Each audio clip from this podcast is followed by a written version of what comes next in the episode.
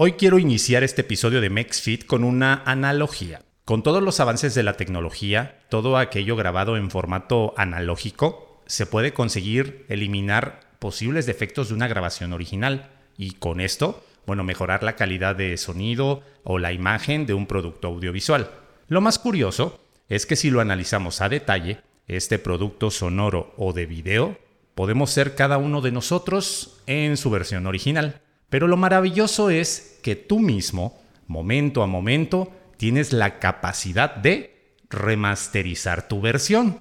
Nuestra Mexfeeder, Karen Gutiérrez, compartirá algunos puntos para sentirnos mejor, soltar lo que no fluye, entre varios temas que nos dejarán muy contentos. ¿Qué digo contentos? ¡Feliz! Pues a eso venimos, ¿no?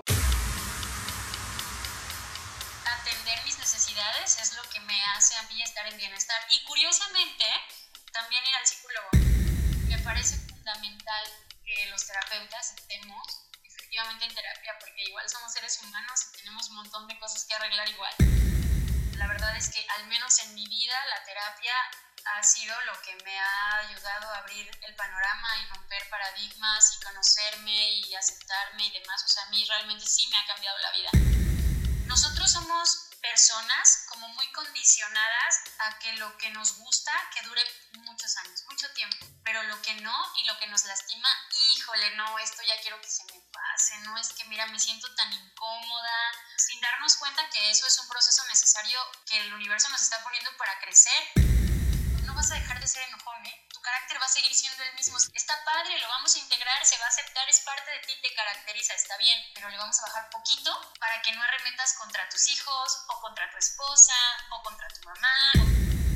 Aquí el asunto no es llegar a la meta, sino disfrutar el viaje, empezar a ver qué sale, qué emerge, qué descubres de ti mismo, qué otras cosas hay que trabajar. Normalmente nosotros vamos a terapia por una razón puede decir, ¿cómo es posible que hay gente que tiene situaciones de vida súper complejas y atraviesan el caos en perfecta paz? Y la respuesta es muy simple, porque saben que todo lo que está aconteciendo es temporal. Episodio número 31 a la vista, o mejor dicho, al oído. El caso es avisarte que la tripulación integrante de este viaje en el bienestar integrativo estamos ya en tu rango auditivo para compartir contigo temas de la mente, la tan famosa felicidad, gestionar la inteligencia emocional, soltar pensamientos y sentimientos negativos. ¿Esos quién los quiere? Nadie. Iniciamos un camino por la paz mental, los buenos hábitos y una verdadera transformación. Es momento, es ahora, no tiene caso esperar más. La tripulación de este trayecto la conforma este host, llamado José Luis Intriago, y nuestra Mex Feeder, Karen Gutiérrez, que en su línea de vida se desempeña como psicóloga con maestría en psicoterapia gestal humanista, tallerista y conferencista. Está comprometida con el desarrollo humano, personal y espiritual de los seres humanos, empezando por el de ella misma. Con afición por la meditación, los libros, el canto, las plantas y los podcasts, ella dijo que le gustaba mucho este, Aclaro, no hubo payola para que lo mencionara, fluyó todo de manera natural. Además, se considera amante de su familia, los animales y la naturaleza. Y acompañándonos también en la tripulación estás tú, que cada semana te tomas el tiempo de escuchar los temas presentados en el podcast del bienestar integrativo. Gracias por ello, eres pieza clave y espero todo lo compartido te sirva para implementarlo en tu vida.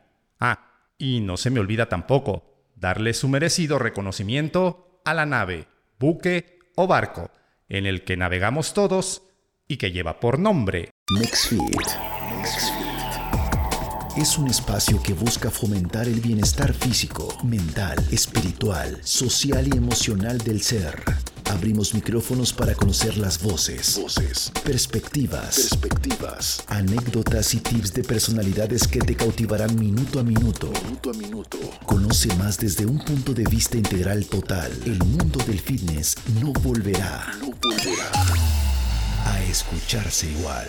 Y como ya habían escuchado al principio de nuestro episodio, me da muchísimo gusto recibir en esta mesa de trabajo a Karen Gutiérrez. ¿Cómo estás? muy contenta, feliz de verdad de que me hayas invitado y de compartir este No, pues un placer que hayas aceptado convertirte en una de nuestras Mex para compartir también el bienestar, porque siempre hemos dicho y somos fans de compartir el bienestar y el conocimiento en este a través de, bueno, las conversaciones de alto rendimiento que tenemos. Pero antes de adentrarnos en el tema que vamos a filosofar un poquito sobre esto, no filosofar, vamos a platicar bien y bonito sobre esto que a todos de una u otra manera nos llama la atención, pero pocos lo ponemos en práctica. Pero antes de, me gustaría que también conociéramos un poquito, aparte de la presentación formal, bueno, Karen, ¿cómo es que descubres tu proceso de, de querer ser saludable o de querer el bienestar para la gente? ¿Cómo lo descubres? Híjole, bueno, ha sido como un camino largo y que se ha dado, creo yo, de una manera muy orgánica, casi imperceptible. Cuando yo entré a la universidad, eh, me acuerdo mucho de una clase donde nos preguntaban por qué habíamos decidido estudiar psicología. Y casi todos, me incluyo, eh, decíamos, es que queremos ayudar a la gente, es, por ayudar a la gente, es, es, por la gente, es por no sé qué. Y la maestra me acuerdo mucho que nos dijo que era más una cuestión de ayudarse a uno mismo y entonces a través de todas esas, todas esas experiencias y todos esos aprendizajes, entonces se iba dando como, esta, como este camino, se iba abriendo como, esta, como este proceso, ¿no? Y me acuerdo que me cambió mucho la perspectiva porque jamás había puesto el foco en mí. Yo también iba con esa idea de voy a ayudar a los demás, ¿no? Eh, en mi vida personal, el servicio, por ejemplo, es algo que siempre me ha gustado mucho, es algo que me, que me llena el alma. O sea, si yo puedo ayudar, estoy feliz de hacerlo. Me, me gusta muchísimo. Creo que es un poco egoísta también en cierto sentido porque lo hago porque me hace sentir bien pero creo que también es una manera positiva de canalizar el egoísmo, ¿no? Como que en ayuda y en pro de los, de los demás. Entonces, al mismo tiempo, el hecho de, de como ser saludable empezó de adentro para afuera, yo creo. O sea, en empezar a cuidar lo que consumía, lo que leía, las amistades que tenía, la, el tiempo que compartía con determinadas personas en, su momento y así. Entonces para mí fue un proceso como invertido, o sea, no es como que me fui a, no sé, al gimnasio, me enfoqué en lo físico primero, sino que empecé a cambiar la relación que existía así un poquito conmigo y así se empezaron a dar las cosas. Ahí me di cuenta que, que este era mi camino, que este es mi camino y que estoy así súper enamorada de, de él, la verdad. Y sí, bueno, se, se, ve, pero es, es llama, me, llama, me, llama, mucho la atención que, bueno, fuiste primero tú y después decidiste, como digo, externar o a lo mejor que se viera o se reflejara, ¿no?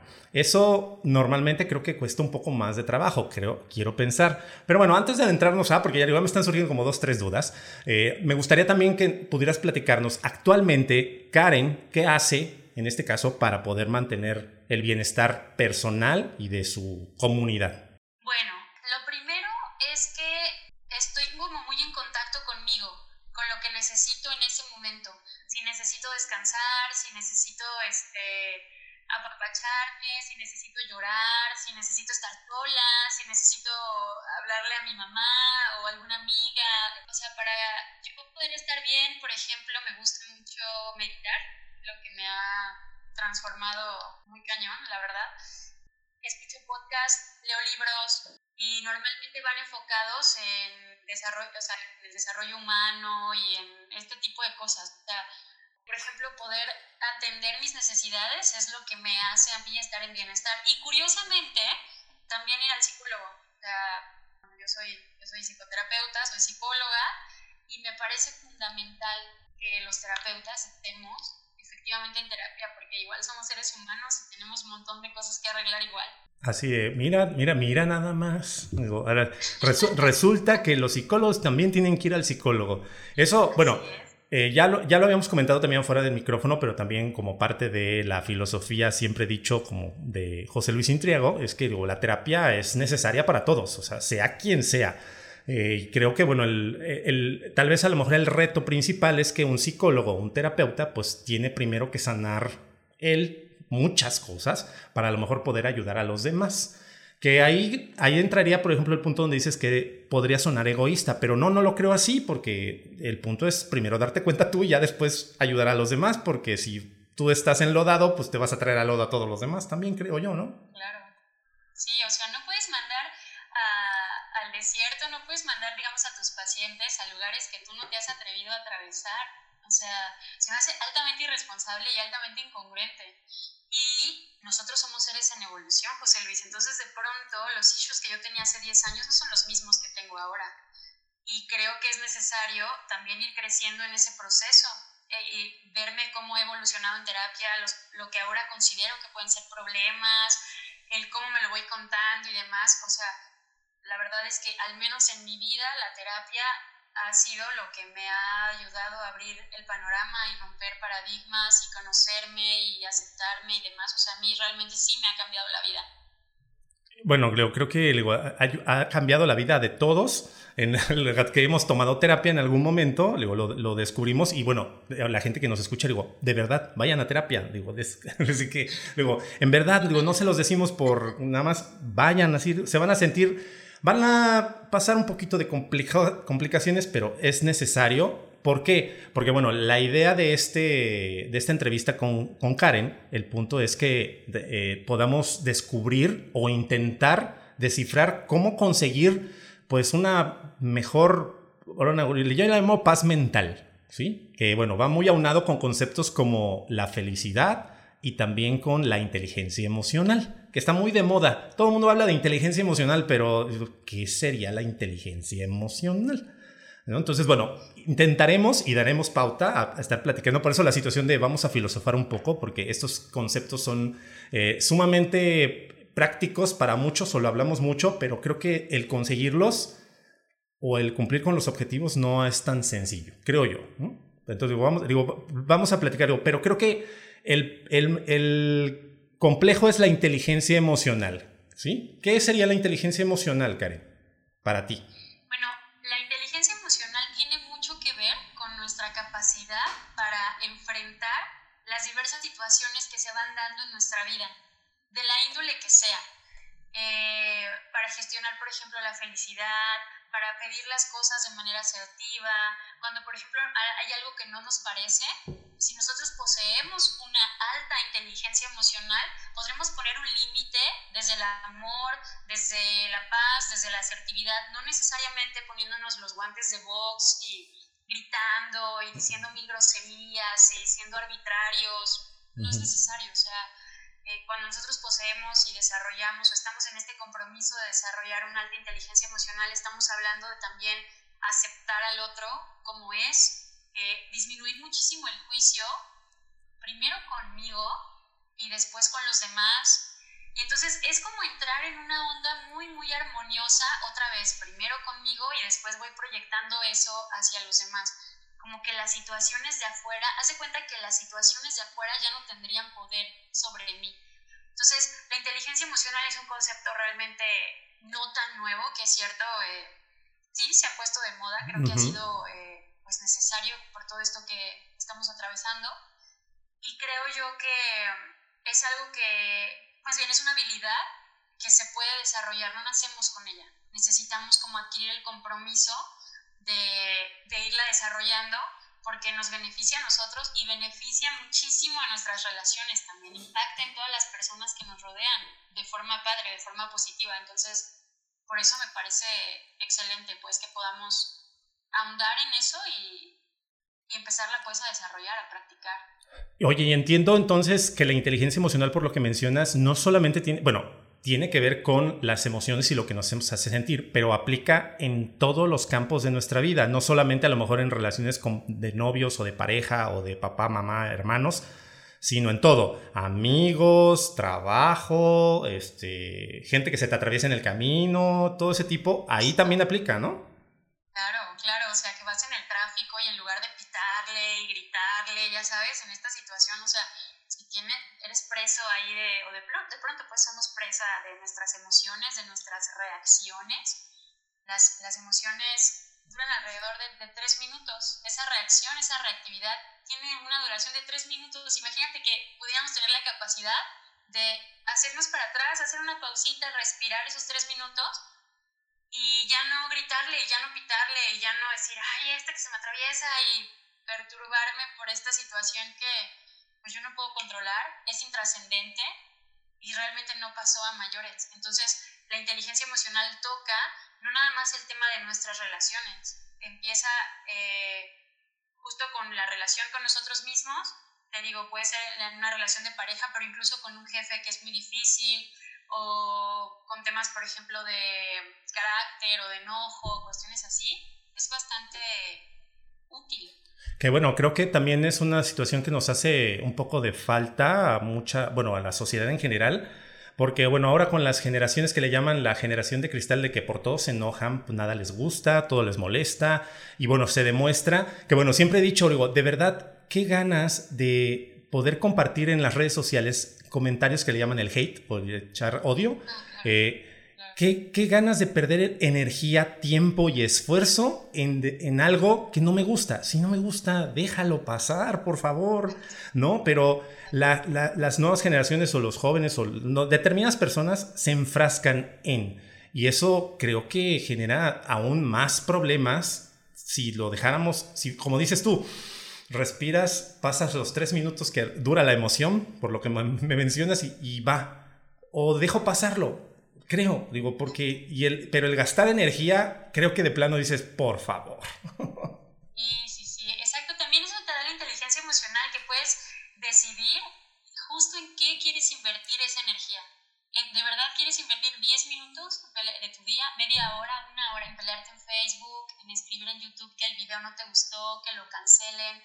En, no sé, o sea, en ese tipo de cosas creo que habla mucho de todo el asunto que necesitamos atender adentro de nosotros, ¿no? Porque normalmente cuando vivimos, o sea, tenemos una persona con mucho conflicto con los demás, es porque vive un conflicto enorme adentro también, o sea, vivir con él mismo es ser lo más terrible, imagínate, o sea, entonces, sí es cierto, creo que el, el desarrollarla hace que pongas tu energía en un lugar correcto. Eh, es un trabajo fuerte de realizar y bueno, me atrevo luego, ¿qué, qué, yo sé que te podría ser relativo, pero ¿qué tanto nos podemos llevar? ¿Es toda una vida el estar trabajando una inteligencia emocional? ¿O dices, aquí empiezo y termino en cinco años? Yo soy más partidaria de los procesos. Ok. Creo que es muy difícil ponerle un tiempo específico porque el proceso es tan particular como cada ser humano. Entonces hay gente que le va a tomar un par de meses y hay gente que le puede durar años. Pero aquí el asunto no es llegar a la meta, sino disfrutar el viaje, como empezar a ver qué sale, qué emerge, qué descubres de ti mismo, qué otras cosas hay que trabajar. Normalmente nosotros vamos a terapia por una razón. Y esa es la punta del iceberg. Después te das cuenta, dices, oye, pero yo no venía por esto, es que eh, yo tengo esta situación muy específica ¿y cómo que están saliendo? Mi papá, ¿qué tiene que ver? o, así, ¿no? Relaciones de hace mil años, esas qué, o cuando yo era niño, ¿qué tiene que ver? Mucho, mucho, nos determinan y ni siquiera estamos conscientes de eso, ¿no? De que nos relacionamos así desde nuestras heridas, desde nuestros condicionamientos, nuestros traumas, así.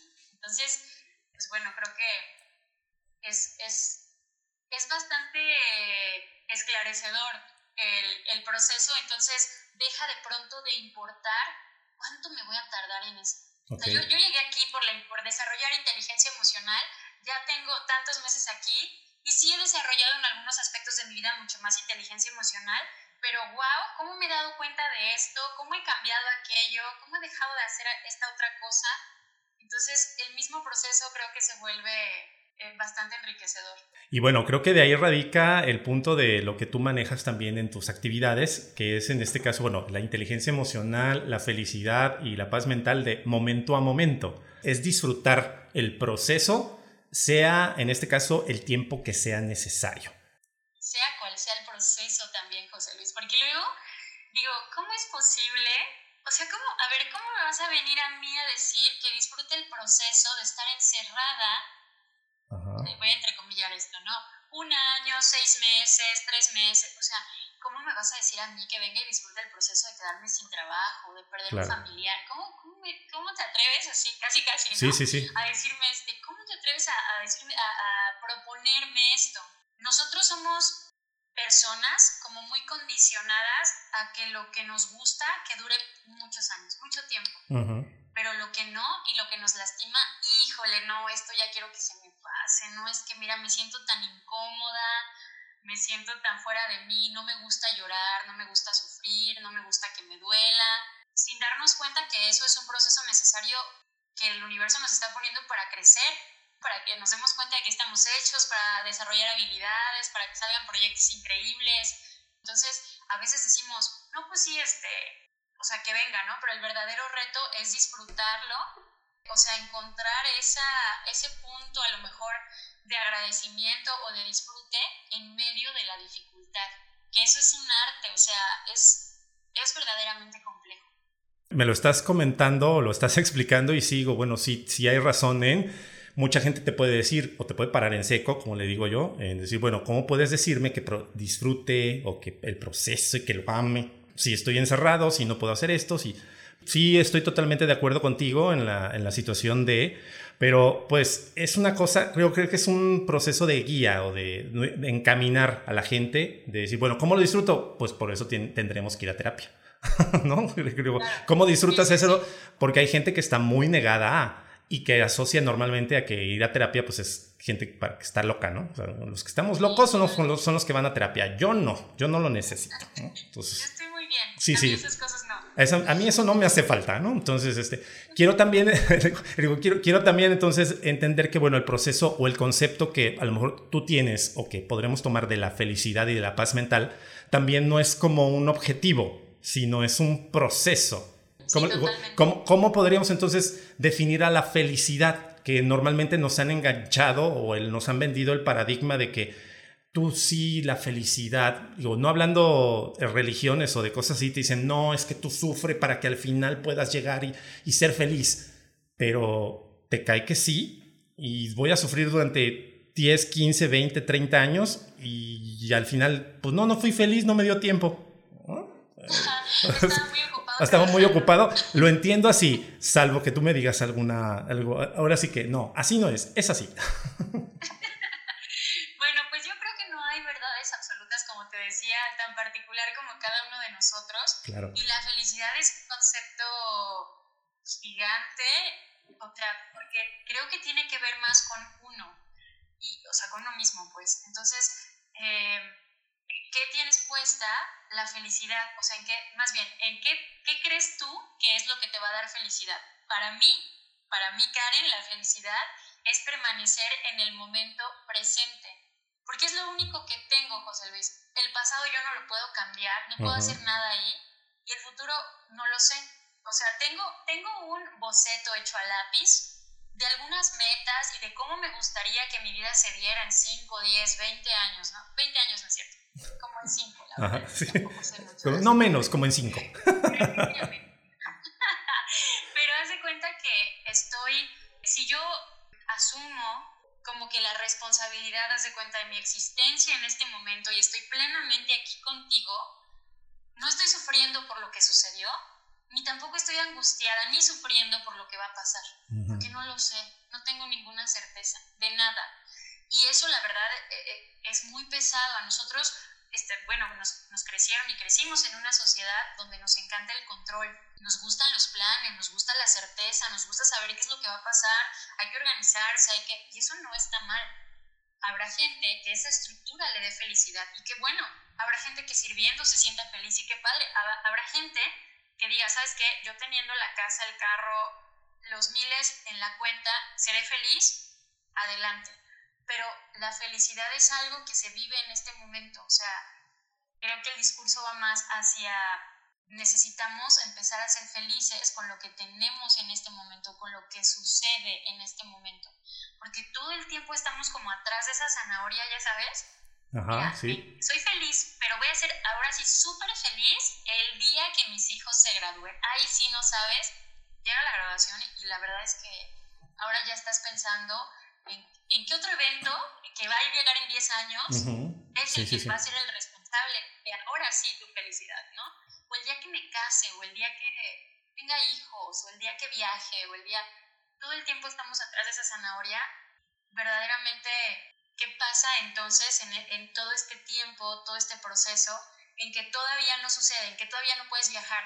¿Te, te apagas? O sea, como te pones en modo avión? O sea, necesitas, te digo, sacar con, de, donde, de donde puedas, con lo que tengas, la parte de, pues sí, de la felicidad, ¿no? Del bienestar o de la paz. Que en este caso, bueno, va muy aunado Creo con el ejemplo que estás mencionando de, bueno, trabajar con planes es bueno o tenerlos son necesarios, pero no enfrascarte porque ¿qué pasó ahorita? Digo, no, no dependen, hay muchas cosas que no dependen de nosotros. Creo que nos cayó una pandemia, en este caso, bueno, algo mundial, en donde no estaba previsto absolutamente nada de lo que nos pasó y planes teníamos un montón y todo se nos vino abajo y la verdad fue un golpe de realidad muy fuerte, creo que para el 99.9% de la población que tuvo que cambiar la perspectiva, la vida, la realidad, las intenciones, porque, y bueno, yo a mí me cayó el 20 de descubrir, hay que tener planes, pero no son tu futuro, porque todo cambia. Y ahorita estoy haciendo otras cosas que jamás me imaginé hace un año que hubiera estado haciendo. Sí, claro, totalmente. Por eso te decía lápiz, ¿no? Porque si de pronto cambia, bueno, puedo borrarlo y lo voy flexibilizando, lo voy dibujando de otra manera que si no me afano y sufro un montón, ay, no, es que así no era, es que en mi, en mi cabeza no se veía de esta manera, estoy peleada con mi realidad, estoy sufriendo por esto que está pasando, estoy emberrinchada de brazos cruzados porque no me gusta lo que vivo, sin darme cuenta que probablemente lo que estoy viviendo es lo que necesito, es el caos que necesito para crecer. ¿no? Entonces, vivir con la certeza de que cada momento tiene paz y tiene tranquilidad y tiene felicidad pero está en mí encontrarlo. ¿no? Entonces, el, el, ser, el ser una persona negativa es bien fácil. A mí me encantan, los negativos son como, me, me encantan porque, qué padre, ¿no? Así te sientas y, y cruzas los brazos y te quejas de todo. Ah. ¿Qué te puede tener eso? No, tiene un montón, estarse fijando en todos. ah, bueno, sí, sí, sí, sí, Tiene, tiene su mérito. positivo, sí dices, híjole, ¿y de esto cómo, de dónde voy a sacar una cosa buena de acá? ay, no, a ver, espérame. O bueno, ¿sabes qué? No puedo sacar ninguna cosa buena. Ya revisé toda mi situación, no puedo sacar una sola cosa. ¿Sabes? Lo único bueno que puedo sacar es no quejarme. Voy a agradecer mejor por lo que sí tengo. Sí. Ni modo, de esta situación en específico, pues no, no, así algo padre no puedo. Sí, sí. Pero sí voy a agradecer por lo que sí tengo, eso, eso voy a hacer. Y bueno, o sea, si es buscarle, ¿no? El, el positivo creo que la tiene un poquito más difícil. Sí, Sí, sí, sí, porque digo, digo, el, el, quejarse, pues todos, o sea, podemos cruzar brazos y encontrar las cosas feas y malas a todo, o sea, está, está genial. Y a veces en situaciones complicadas, como bien lo dices, el reto es buscar lo positivo. Que el, bueno, me pasaron mil cosas, tragedias, infinidad de cosas, ¿y cuál es lo positivo? Y dices, no, pues no hay nada positivo. El reto es ese, ¿no? Porque el punto es también, lo puede uno tomar como, no, pues es que fue un aprendizaje por esto, por esto. Me revolcaron bien padre, pero el, el aceptar que estoy aprendiendo también es como muy difícil, personal, creo. El, el, ego a veces nos traiciona bien, canijo. Sí es. No, hombre, sí, bueno, el ego es, es un temazo. La verdad es que no, hombre, sí, nos, nos tiene como bien, bien atorados, ¿no? La verdad. bien, estamos bien, digo, yo, yo siempre he dicho, nos enganchan bien, pero bien sabroso, digo, entre el ego y la sociedad, estamos bien enganchados y a veces, pues nos, ahora sí que vivimos como en parámetros de y pues no, o sea, la, la felicidad a veces simplemente es un poquito... Yo, lo, yo siempre he dicho que la felicidad es como un poquito más sencilla. Si, si todos la viéramos sencilla, eh, no nos complicaríamos tanto como de que, ay, no, tengo que hacer y quiero hacer y quiero lograr y vamos, ¿no? pero es un proceso también, lo hablo de manera personal, también muy difícil de aceptarlo. No, no, no que nadie te lo explique, es, es, difícil, ¿no? Es, es complicado. Entonces, este, Es, es, exactamente. Aunado a esto que estábamos platicando acerca de la inteligencia emocional y de la felicidad, bueno, también hay otro concepto que nos dicen, ay, pues trabaja la paz mental. Me, me, llama mucho la atención también porque, bueno, ¿cómo trabajas la paz mental si normalmente la mente está hecha para pensar? Y estás piense y piense y piense y piense piense piense. Y bueno, ya en algún momento platicamos, digo, bueno, puedes meditar, sí, pero digo, eso es, digo, ¿cómo, cómo podríamos trabajar con la paz mental? Que también todo mundo habla de ella, pero ¿cómo le hago? ¿Cómo podríamos trabajar una paz mental? Lo primero que creo que hay que empezar a hacer es empezar a desapegarnos. Haz de cuenta que en la cabeza tenemos una autopista o una carretera y corren carros en ambos sentidos. Esos carros son los pensamientos. Nuestro trabajo como seres humanos es sentarnos a un lado, a una distancia significativa de esta carretera y observar. Solamente observar. Es cierto, sí, la mente está hecha para pensar. La mente es desbocada, la mente la mente a veces te va a decir cosas que no son ciertas, te va a contar historias que no existen. Y, y, uno como está en su mente piensa que es verdad. No, es que si a mí se me ocurre que ahorita estás haciendo esta cara, es porque te caigo mal. Y si me entiendes, ya ahí estoy. lo que hice en ese momento fue levantarme, perseguir el carro hasta quién sabe dónde. Cuando lo único que yo tenía que hacer era sentarme y observar. No todos los pensamientos que tenemos en el día son verdaderamente nuestros. Y sé que suena súper raro, pero de verdad a veces son, son más como influencias o paradigmas o miedos o aprendizajes que se nos fueron pegando a lo largo de nuestra vida. O sea, creo que para empezar a cultivar la paz necesitas empezar a desapegarte, por ejemplo, de lo que piensas. ¿Y cómo te vas a desapegar? Cuestiónalo. ¿Por qué yo pienso así? ¿Por qué lo creo? ¿Desde cuándo lo creo? ¿Para qué me ha servido? Este, esto que hago, darte cuenta de, a lo mejor, por ejemplo, eres una persona que juzga mucho, vamos a decir así, a los demás. Oye, ¿yo desde cuándo critico? ¿Y para qué lo hago? ¿Cómo me siento cuando, cuando así deshago al otro, ¿no? Lo dejo en, el piso casi, casi.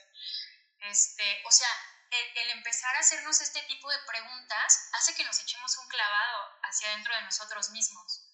Uno puede decir, ¿cómo es posible que hay gente que tiene situaciones de vida súper complejas y atraviesan el caos en perfecta paz.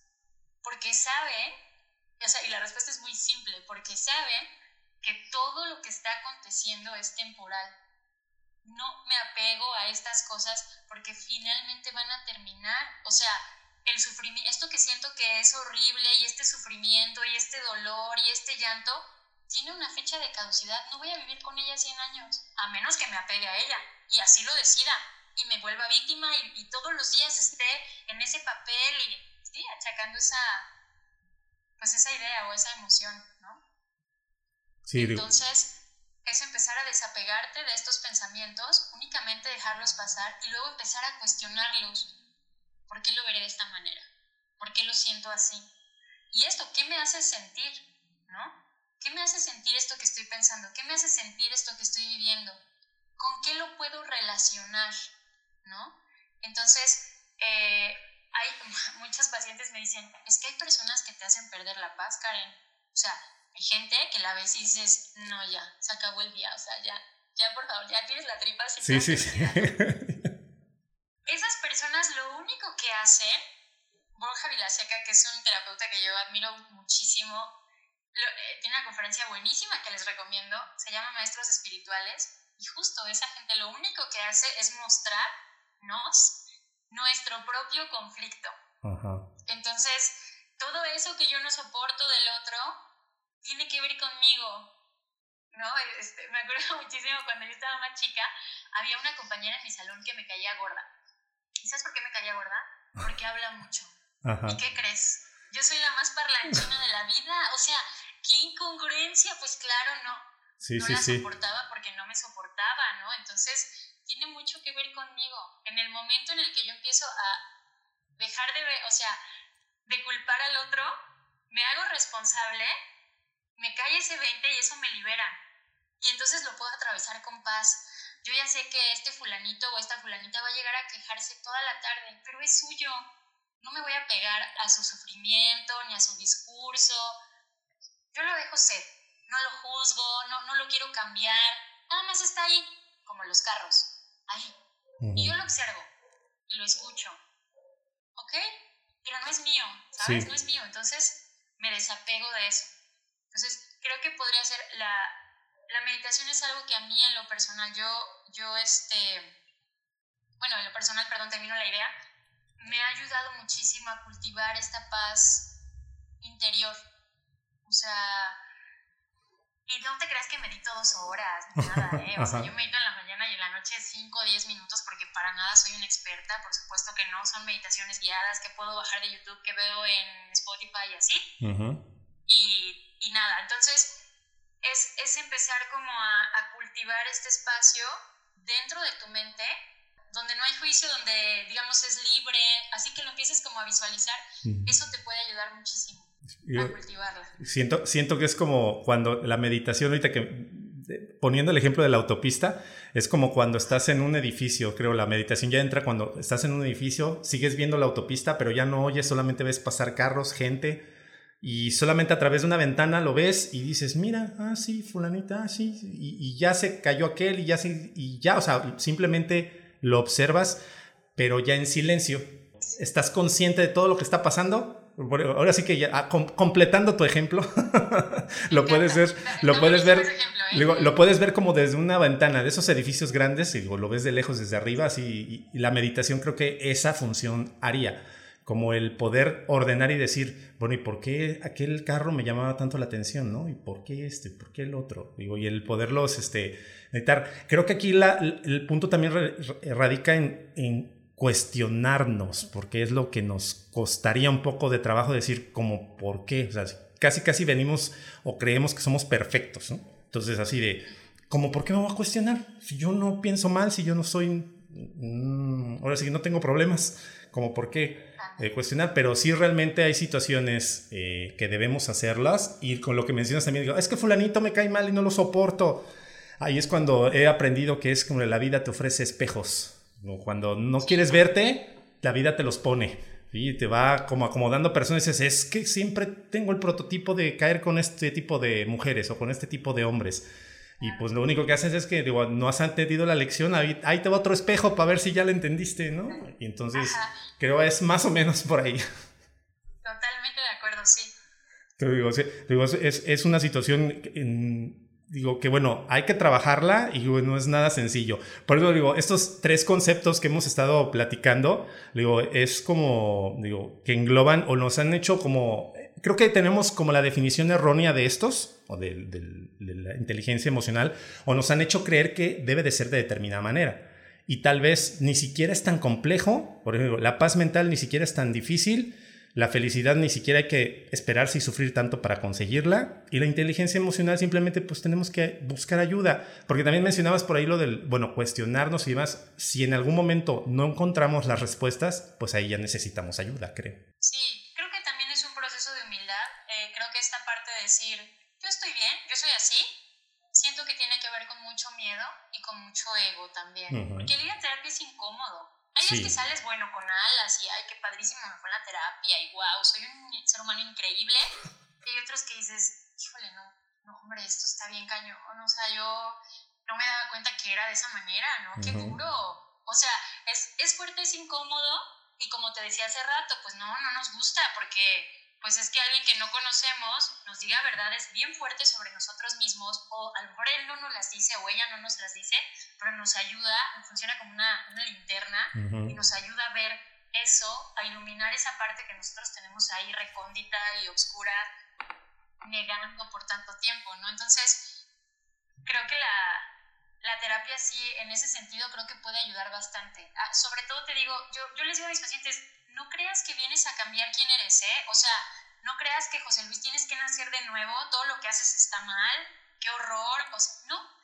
Hay ciertas situaciones, hay ciertos hábitos o ciertas respuestas que tienes que han sido súper buenas, te tienen en donde estás ahora, pero hay otras que hay que ponerles un poquito de un reguladorcito y bajarles tantito, ¿no? Al enojo, a la, a la, no sé, a la agresión, aquí al grito, al hate que decías hace rato. O sea, nada más a ver, espérame tantito, no vas a dejar de ser enojón, ¿eh? Tu carácter va a seguir siendo el mismo, está bien, está padre, lo vamos a integrar, se va a aceptar, es parte de ti, te caracteriza, está bien, pero le vamos a bajar poquito para que no arremetas contra tus hijos, o contra tu esposa, o contra tu mamá, o más le bajamos poquito.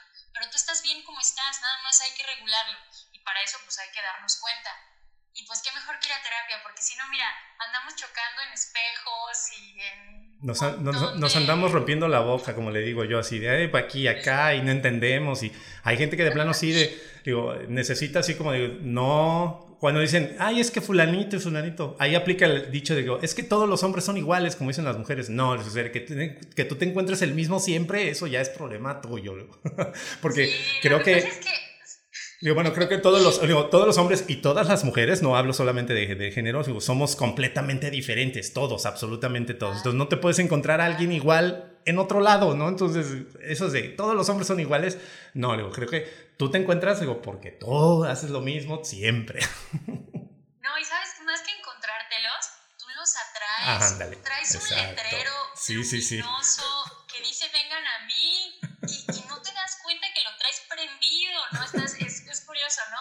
Pensamos que por cambiar la tele se cambia el canal y llegas con tu tele de plasma, 4K, no sé qué, y le vuelves a poner en el mismo canal, es lo mismo, nada más que la, la pantalla se ve distinta, pero estás en la misma situación. Por eso te digo, si te empiezas a dar cuenta, ah, caray, esto como que ya me pasó unas 10 veces, me hace que no son ellos, ¿verdad? Debe ser yo. Sí, sí, sí, total, sí, totalmente, pero te digo, como el ego no nos deja decir, no, pues la culpa es de los hombres, no mía, o de las mujeres, no mía, ¿no? Total, totalmente de acuerdo. Oye, Karen, y, eh, dentro de esta, del, del episodio, ya por ahí mencionaste a alguien, diste un nombre, pero ¿cuáles son las personalidades que a ti te han influido y que has dicho, wow? Me han hecho ser de determinada manera o actuar a como soy yo actualmente, en este, en este momento. Híjole, las personalidades. Bueno, yo realmente creo que en mi caso ha funcionado de una manera contraria.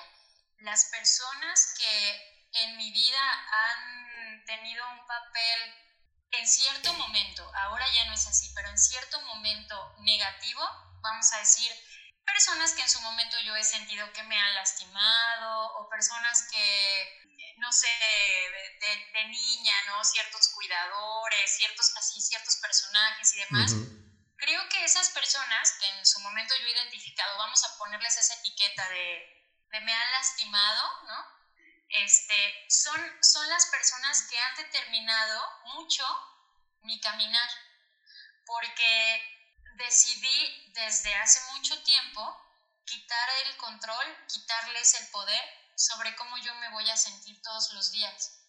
Entonces, personajes de inspiración, por supuesto que los he tenido. Hace rato te mencionaba un terapeuta, este, Borja Vilaseca, es un, es un tipo que yo, la verdad, es un español y lo, lo admiro bastante pero también eh, tengo de referente y nada que ver con la psicología, pero por ejemplo a Chabela Vargas, y de pronto también este, pues a Pepe Mujica y como, como esta gente que desde su trinchera hace algo y es revolucionaria y no tiene miedo de ser ella misma o tiene miedo pero aún con miedo es ella misma y se siente esa autenticidad y no sé, esta, esta valentía así en su discurso, en lo, en lo que hacen, se me hace como increíble.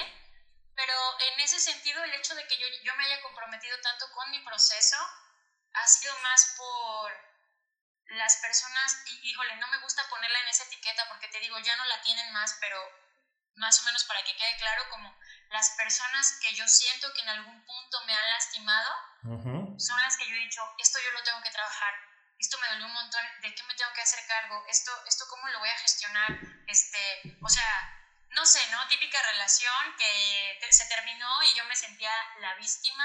Ajá, sí.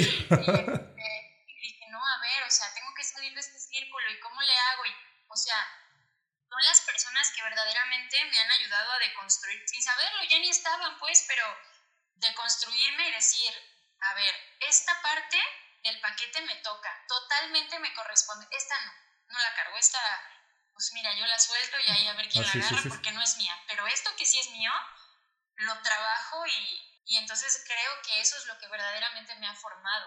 Bueno, sí, totalmente, que bueno, está genial el, o lo que, cómo lo planteas, porque siempre he sido, por ejemplo, en las situaciones de las relaciones, amistades, jefe, amigos, novio, pareja, novia, lo que sea, esposa, hijos, siempre son relaciones, son dos, o sea, son dos involucrados, entonces hay problemas de dos. Entonces, si tú tienes un problema, del otro lado también lo hay. Pero como dices, esto no es mío, ahí te va. Digo, ahora sí que hazte tú responsable de, pero lo que yo me corresponde, ahí es donde entramos en el problema y ahí es donde luego tenemos el, el conflicto, pues de decir, no, es que me hizo, ella me hizo, y no sé qué, y mi hijo, y mi hija, y mi tía, y mi tío, y mi mamá, y mi, todos. O sea, le echamos la culpa a todo el mundo y no aceptamos la parte de responsabilidad de las relaciones que siempre he dicho, son dos, hay dos involucrados en. Sí, es que entramos en un victimismo súper adictivo, ¿no? Qué rico es ser víctima también. Sí, porque total. es un sillón bien cómodo, todo el mundo me abraza, me compadece, es paciente conmigo, me quiere, porque pobrecita de mí, pero en el momento en el que no asume, decía hace rato, la responsabilidad de su existencia, creo que esa es la llave para ser libres y por ende para mí, para ser feliz. El, el concepto, por ejemplo, de libertad creo que tiene que ver mucho también con el tema de paz mental Ujú. y de inteligencia emocional. O sea, pensamos que vivir libre es correr en el campo, ¿no? Este, Sí. Nos tienen los conciertos cada fin de semana o no, no sé, no trabajar, eh, así, cosas. Claro, no tener responsabilidades, así, ay, ay, no me importa la vida. Justo, justo. Sí, sí, sí.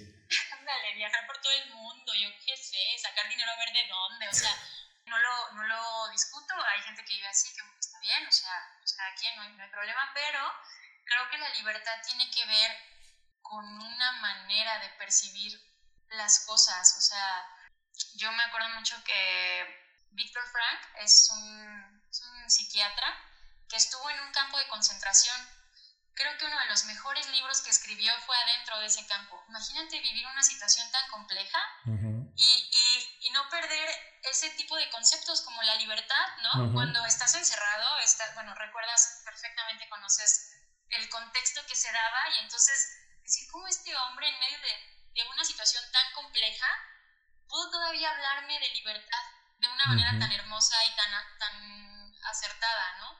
Entonces creo que la libertad es más eso, como por ejemplo yo me siento libre meditando, ¿no? Hay gente que se siente libre corriendo, hay gente que se siente libre sudando porque está haciendo ejercicio, hay gente que se siente libre porque está a dieta, pero está eligiendo lo que está comiendo. Claro. Entonces, soy, o sea, lo estoy eligiendo yo, nadie me lo impone, soy libre. Así, cuestiones, ¿no? Entonces creo que, creo que es un concepto igual, particular, pero amplio y, y hermoso. Claro, que bueno, ra- haciendo alusión también a en el ámbito del cine, creo que la película de La vida es bella también es algo muy parecido, en donde, bueno, a mí siempre me, asom- me ha asombrado, mucha gente dice, ay, no, es que la película está muy cursi, pero siempre me ha asombrado que a pesar de todo lo malo que podemos ver en el campo de concentración, el papá o el protagonista no pierde nunca la esperanza de contarle a su hijo que la está pasando bien, que está jugando. De verdad es algo que, que dices, wow, o sea, cómo a pesar de todo lo malo que puedas encontrarle a la situación, eh, que mucha gente es lo que dice, pero es que cómo es posible que haga eso. Dices, wow, o sea, es, es algo lleno de muchísimo amor, de muchísima paz, de muchísima felicidad que tiene él. ¿Por qué? Por no contaminar a su hijo. ¿no? Y es posible. Lo Sí. vemos como eso Ajá. una película fuera de la realidad totalmente, no es cierto. Es posible. Y, y lo único que cambia es la historia que el papá le cuenta a su hijo. Ujú. Si su papá hubiera decidido ponerlo en un campo de concentración mentalmente también, lo Ujú. hubiera hecho. Claro. Diciéndole, mira qué desafortunados, mira no tenemos para comer, mira cómo ni siquiera zapatos, mira todo lo malo que había alrededor. Y sin embargo hace un esfuerzo por contarle la historia completamente aparte. Ujú. Probablemente no tuvimos la fortuna, todos, algunos sí que bueno, de tener unos papás como el de la película, pero la realidad es que ya somos adultos y cuando ya se es adulto se puede asumir esa hermosa responsabilidad de decir, ¿sabes qué? La historia ahora yo me la voy a... A mí no me la platicaron así, pero ahora yo como que sí me la quiero contar de esa manera y me sí. la voy a empezar a creer y, y voy a empezar a percibir mi vida con mucha más abundancia y con, mucha, con mucho más amor y con mucha más paz y, así, o sea, en realidad creo que todo depende de cómo nos contamos la historia. Sí, total, totalmente de acuerdo. Ahora sí que con esa, con esa misma situación y caemos en algo, o bueno, como tratar como de cerrar o- o el, el círculo, creo que traemos en un concepto que es el compromiso, o sea, que es tuyo, ¿sí? Y creo que, bueno, salvo lo que me digas lo contrario, el poderte transformar requiere de compromiso, ¿sí? Sí, totalmente de acuerdo. Así es, de compromiso, de constancia, de paciencia y de responsabilidad. Sí, total, totalmente. Y bueno, Karen, sé que a lo mejor la pregunta es un poco compleja, pero si pudiéramos enlistar o hacer alguna situación en especial, ¿cómo podría la gente que nos está escuchando? Y bueno, ya hablaron un montón de, ay, sí, qué padre todo y demás, pero pues yo, mi vida está por los suelos. ¿Cómo podría yo, o cómo yo le llamaría remasterizar tu versión? ¿Sí? Así como de, bueno, ok, fui muy malo, fui una persona que no me ha ido bien, entonces, ¿cómo podría yo lograr, pues sí, remasterizarme y decir, wow, era yo negro y ahora soy rojo, verde, azul o de otro color? ¿Existiría algún posible listado? Pues sí, empezaría por, bueno, primero lo que, lo que me, me encantaría que pudiéramos hacer es sentarnos y escribir, conseguirnos ahí unas hojitas, una libretita, algo, y escribir todo lo que me parece difícil de llevar en mi vida en este momento. Todo lo que me parece agobiante, todo lo que me hace enojar, todo lo que me quita la paz parecen muchas cosas. Parece que vamos a tener un listado de 30 hojas. No es verdad. Normalmente los conceptos se van relacionando. Okay. Eh, nada más que los decimos con palabras diferentes, pero los agrupamos. Casi todos tienen que ver. Y una vez que los tengamos, empezar a ver de qué manera podríamos empezar a encontrarle solución. Por, por ejemplo, esto lo puedo soltar o es muy trascendente en mi vida. Esto esto en, tres años va a seguir siendo bien importante o lo puedo, me puedo desapegar de él, lo puedo soltar. Creo que empezar a hacer esas preguntas, ¿no? Revisar mis hábitos.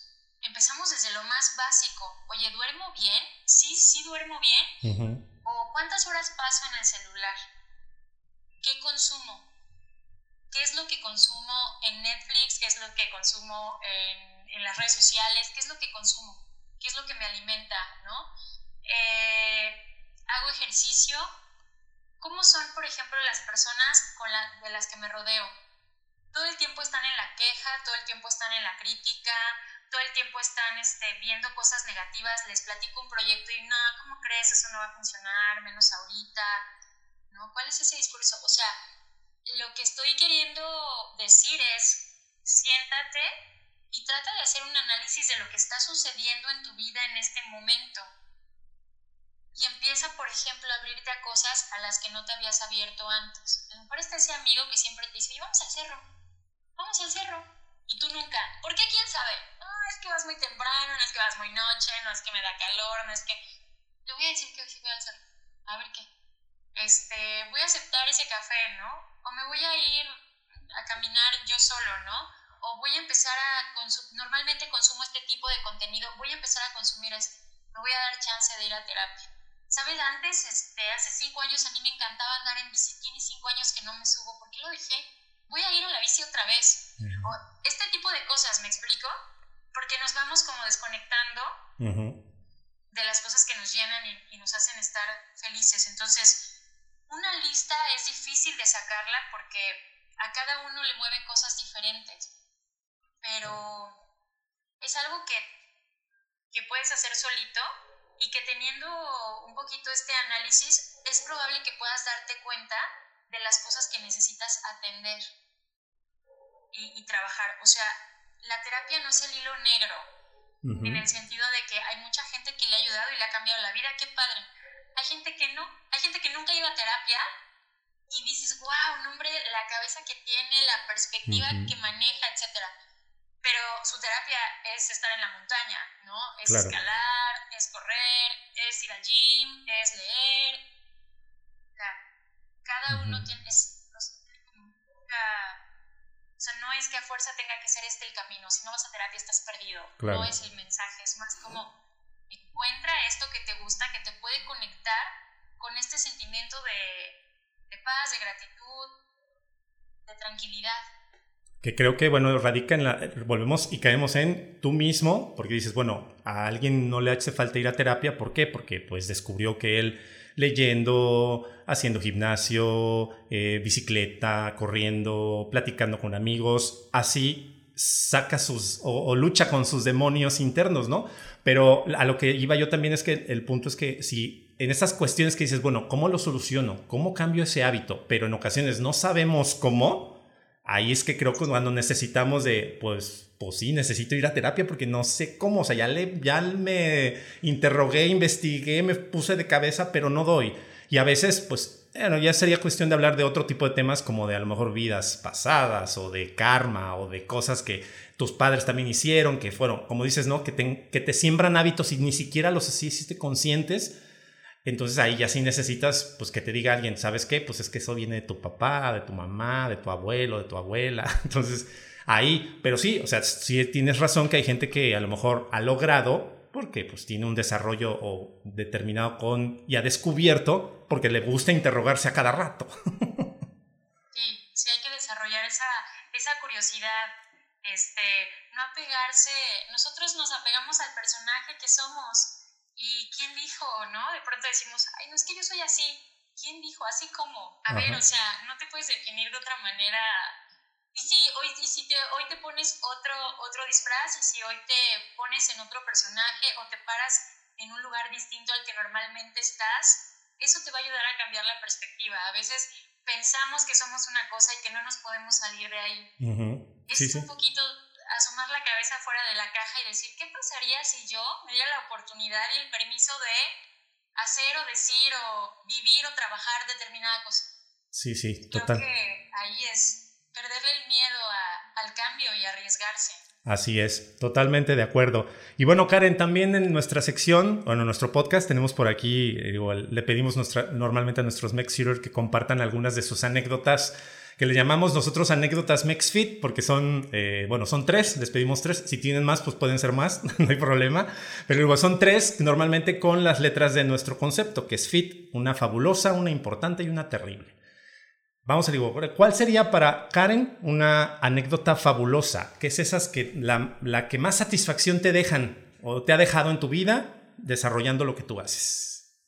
Yo creo que el tiempo que estuve trabajando en DIF, estuve dando, bueno, tuve la oportunidad de, de dar algunas conferencias en escuelas, trabajar con adolescentes y jóvenes, el ver cómo esas, esas conferencias, esas charlas, esos talleres, cambiaban, podría decirse casi al instante, la manera en la que veían la vida, ¿no? O la percepción que tienen ante ella. Eh, de las cosas más satisfactorias de mi trabajo es que la gente a mí me entrega perlas. Muchas personas me preguntaron en algún punto como, ¿cómo le haces para recibir tanta queja y tantas cosas negativas todo el día? Todo el día te la pasas escuchando malas noticias. ¿Cómo le haces? Y yo decía, es que para mí no son malas noticias, o sea, el día que alguien a mí me dice, esto no se lo había platicado a nadie, o sea, a mí me explota el pecho, o sea, yo, yo me siento súper honrada, como que digo, ¿quién soy yo para sostener esto? O sea, haz de cuenta que llegan con una piedra preciosa, con un tesoro gigante así de que, que lo agarro con un montón de cuidado y voy y casi casi ahí lo pongo en mi estante, ¿no? Lo guardo en mi cofre de tesoros, porque se me hace sumamente importante. Entonces, eso, eso yo creo que el poder impactar en la, en la vida de otros se me hace de esta manera pues positiva funcionar como hace cuenta que me invitan a su casa y al cuarto de los triques y yo nada más estoy ahí como oye y esto desde cuándo lo tienen aquí lo dejamos, ah, ok, lo, lo, vas a seguir cargando, maravilloso, sí, y ahí que se quede, está súper bien, pero bueno, esto ya lo tiramos, ¿no? Como que ya está medio feito, ya tiene mucho tiempo, así, o sea, en realidad mi trabajo es ese, a veces ponemos, ay, no, es que el psicólogo me cambió la vida, no es cierto, es tu compromiso ante la terapia, realmente el psicólogo nada más es el viene, viene, o sea, ay, no, es que ese psicólogo es súper bueno, que me cambió, hay psicólogos con doctorado y mil experiencia, que si tú no quieres, nada se va a transformar. Entonces, yo creo que esa sería, eh, o sea, lo que me entregan mis pacientes todos los días sería esa, la anécdota fabulosa, las perlas que me regalan. Genial, de verdad. Y una anécdota importante que nosotros le llamamos la que cambió tu vida y tu realidad, que normalmente es porque eh, antes de que te sucediera hacías las cosas de determinada manera y ahora pues a raíz de las haces diferente. ¿Cuál sería? Ser mamá. ¡Wow! De verdad, sí, debe ser. Sí, eso, eso me... es la cosa más... Híjole, no sé cómo explicarlo. Es una cosa inmensa y súper compleja, está llena de tantas cosas. Esa, haz de cuenta que el ser mamá me deconstruyó, así me, me diseccionó y me, me hizo así como pedazos y me volvió a reunir en un mismo día. O sea, no sé, no, no he parado de crecer, no he parado de aprender, entendí como el significado, porque lo viví, ¿no? Lo vivo eh, como del amor. Yo me acuerdo mucho que cuando yo preguntaba, ¿no? Este, antes de ser mamá, eh, ¿qué significa, ¿no? Para ti ser papá o... Cuéntame un poco. Y los papás hablaban como yo estoy hablando ahorita. Yo decía, no manches, o sea, qué exagerado, o sea, está padre yo creo, pero ¿y a poco sí tanto, no? No manches, José Luis, o sea, el día que yo conocí a Emiliano, ese día, ese segundo, así la vida me cambió cañón, totalmente otra persona, o sea, tenía, yo no sé de dónde saco paciencia, yo no sé de dónde saco, híjole, es un, es un trabajo intenso hacia adentro y, y luego como, pues también así como como hacia afuera, ¿no? O sea, es como, él, el único que hizo fue reiterar este compromiso que tengo conmigo de pulirme, de ser una mejor versión, de no cansarme de, de, buscar este, ser mejor, siempre, siempre, siempre, siempre. Y no ser mejor en una cuestión de perfección, sino de entenderme, de cuidarme, de quererme, de aceptarme y demás, porque solamente a través de mí yo voy a poder dar ese mismo aprendizaje a él, ¿no? Entonces, híjoles, yo creo que ser mamá definitivamente es la, es la anécdota más importante de toda mi vida. Wow, sí, sí, debe de ser. Y fíjate que siempre me han, me han comentado eh, amigas, mujeres, que, eh, este, colegas profesionales que digo, ser mamario, y yo las escucho y me emociona porque es algo que creo que jamás podré, como hombre, entender, ¿no? Que, es, que no, creo no es lo mismo ser papá que ser mamá no es, o sea, no, no es las mismas, porque yo las escucho y digo, wow, o sea, se siente, porque ahorita te estoy escuchando y digo, órale, digo, está genial, o cómo me lo cuente con esa emoción y esa, y tu cara brilla y todo, y, y dices, wow, no sé, digo, si uno como papá cuente de la misma manera, ¿no? Pero no digo que sea, no digo que sea menos o más, pero simplemente es una emoción, creo, un sentimiento que jamás voy a poder saber qué se siente. Entonces, yo creo que, si así lo decides, así sucede, va a ser desde tu trinchera, desde tu experiencia y también es súper padre, o sea... Sí, sí, claro. Totalmente, pero bueno, la, la, situación, lo, digo que hasta con mi mamá también, bueno, mi mamá, mi abuela, todo, digo, mujeres que ¿Cómo, te ¿Cómo describen de, bueno, tener al bebé, verlo, así, al momento en que te vi o al momento en que lo vi, como ahorita como mencionaste también, se me cambió la vida y dices, wow, o sea, es algo como, o sea, después de haberte traído y de, cargando y todo así, no, no, no, o sea, es una expresión y por eso la situación de comentártelo, que de verdad, digo, sí, totalmente de acuerdo y creo que ahí es, ahí es radical, digo, antes eras una manera y ahora eres de otra, debido a eso, claro. Totalmente. Y bueno, la última sería una anécdota terrible que normalmente decimos que es, digo, no todo es miel sobre hojuelas. Y bueno, ¿cuál sería una anécdota que podríamos recordar? Que ahora les digo también terrible es esa que en algún momento sí me hizo pasar momentos difíciles, pero ahorita ya la veo desde atrás y digo, ay, no, ¿cómo puede ser que me... que estaba yo haciéndome así como de... sufriendo demasiado por eso o por esa situación, ¿no? Pero nos da risa ahora, pero en su momento sí nos hizo aprender mucho. Fíjate terrible, bueno, eh, fue, fue enfrentarme justo al cambio eh, de la pandemia. Terrible fue enfrentarme a mí en el sentido de que yo era una persona que todo el tiempo estaba haciendo planes y buscando actividades y todo el tiempo afuera y todo el tiempo moviéndome y todo el tiempo ver este, qué lograba y qué hacía y qué otra cosa aprendía, siempre ocupada para evitar estar con mi tristeza, con mi incomodidad, con mis cosas inconclusas, con mi dolor. Entonces la pandemia llegó y puso un freno de mano a esto, porque es como, pues no sales, ¿cómo ves que no sales? Y cómo ves que ahora el viaje que te avientes va a ser para adentro y pues ponte a trabajar. O sea, hay cosas que se tienen que hacer, ¿no? Entonces fue un reto, fue muy complicado. Al principio puse mucha resistencia, hice mi berrinche, claro que sí. Y entonces, este, después dije, a ver, yo estoy resistiendo esto y tengo que aprender a aceptarlo.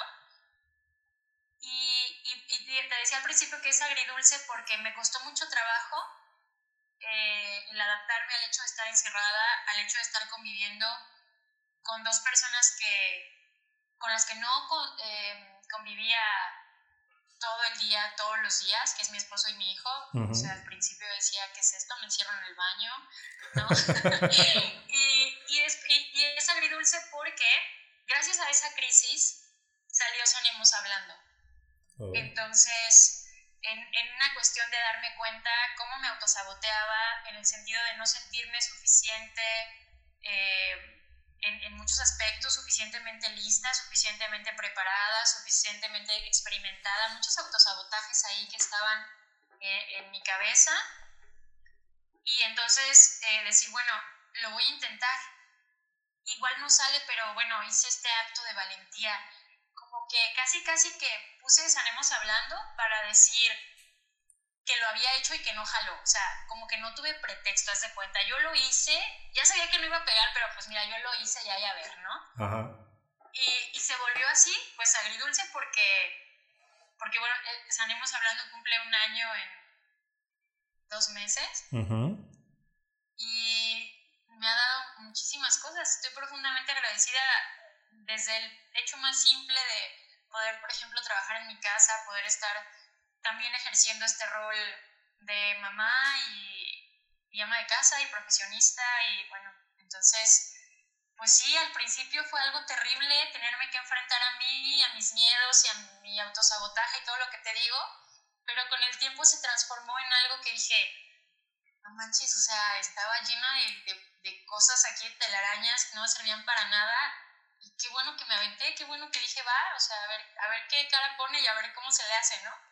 Así es, oye, está genial y me encanta, digo, que en este caso fue, salió algo productivo del cual me gustaría también que nos platicaras. Esa era la siguiente pregunta, pero mira, una cosa llevó a la otra. ¿Qué es Anemos Hablando? Ahora sí, ¿de qué trata? Híjoles, Anemos Hablando es, ay, pues es mi segundo bebé. Yo tengo más o menos 10 años ejerciendo terapia eh, individual. Toda la vida había sido presencial. Normalmente he trabajado en hospitales ha sido mi formación bastante clínica, mm, me, me, gusta, me gusta bastante, la verdad. Y entonces eh, se da por esta crisis que, que, tengo y digo, bueno, órale, me voy a aventar a ver que, si va a pegar o no, porque yo he estado muy renuente a la terapia en línea. Yo soy gestal humanista y esto a veces requiere técnicas y requiere estar presente ahí, no es lo mismo ¿Me explico? Entonces, cuando empezó todo esto y vimos que se estaba alargando, yo dije, pues adaptarse o morir, o sea, finalmente es algo que he estado haciendo, solamente ahora lo voy a hacer a través de una pantalla, vamos a ver qué pasa. Y bueno, estaremos hablando, es este espacio que se da, es eh, justamente terapia individual, es terapia online, eh, y, y, ha resultado bien positivo porque, por ejemplo, tengo, tengo algunos pacientes aquí en México y también pacientes que son mexicanos pero que no viven en México. Entonces lo único que hay que hacer es coordinar horarios este, y bueno, tener así como que un, espacio ahí silencioso, buena conexión a internet y tal. Y se hace. Entonces ha resultado, ha resultado bastante benéfico. Ok, bueno, está, está, genial. Entonces son consultas o bueno, es terapia o digo, en línea. Sí. Y, y, bueno, ¿dónde te podemos encontrar? En Instagram estoy como arroba sanemos hablando en Facebook de la misma manera.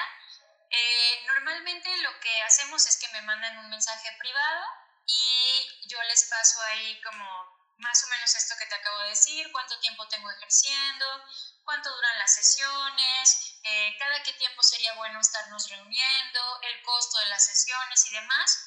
Y posteriormente eh, ellos me pasan, los pacientes me pasan su teléfono y yo hago una videollamada, ya sea por WhatsApp o vía Zoom o algún otro medios donde ellos se sientan cómodos. Normalmente pregunto qué día, qué horario es más cómodo para ti y trato en lo más posible de adaptarme, eh, porque bueno, hay personas que salen súper tarde de trabajar, hay gente que le gusta tener terapia súper temprano, el fin de semana, etc. Entonces, bueno, estoy este, pues bastante abierta ahí a la, a la, posibilidad y así estoy en las redes como arroba hablando. Perfecto. Bueno, ahí pueden buscar a Karen, digo, para que también sin... Digo, además de que, bueno, también comparte algunas cosas que, digo, son así como de, ay, eso me sonó a pedrada. Digo, algunas frases y algunos pensamientos que dices, ay, eso como que me pegó a mí. Entonces, es, digo, es sumamente eh, importante, bueno, conocer y conocernos, creo, digo, el, el, punto para poder, en este caso, transformarnos y ser pues una mejor versión, creo, de nosotros mismos. Ahí es que radica, creo que este episodio radicó en eso. Nosotros somos responsables de todo, absolutamente, de lo que pasa. no podemos culpar a los demás. ¿No?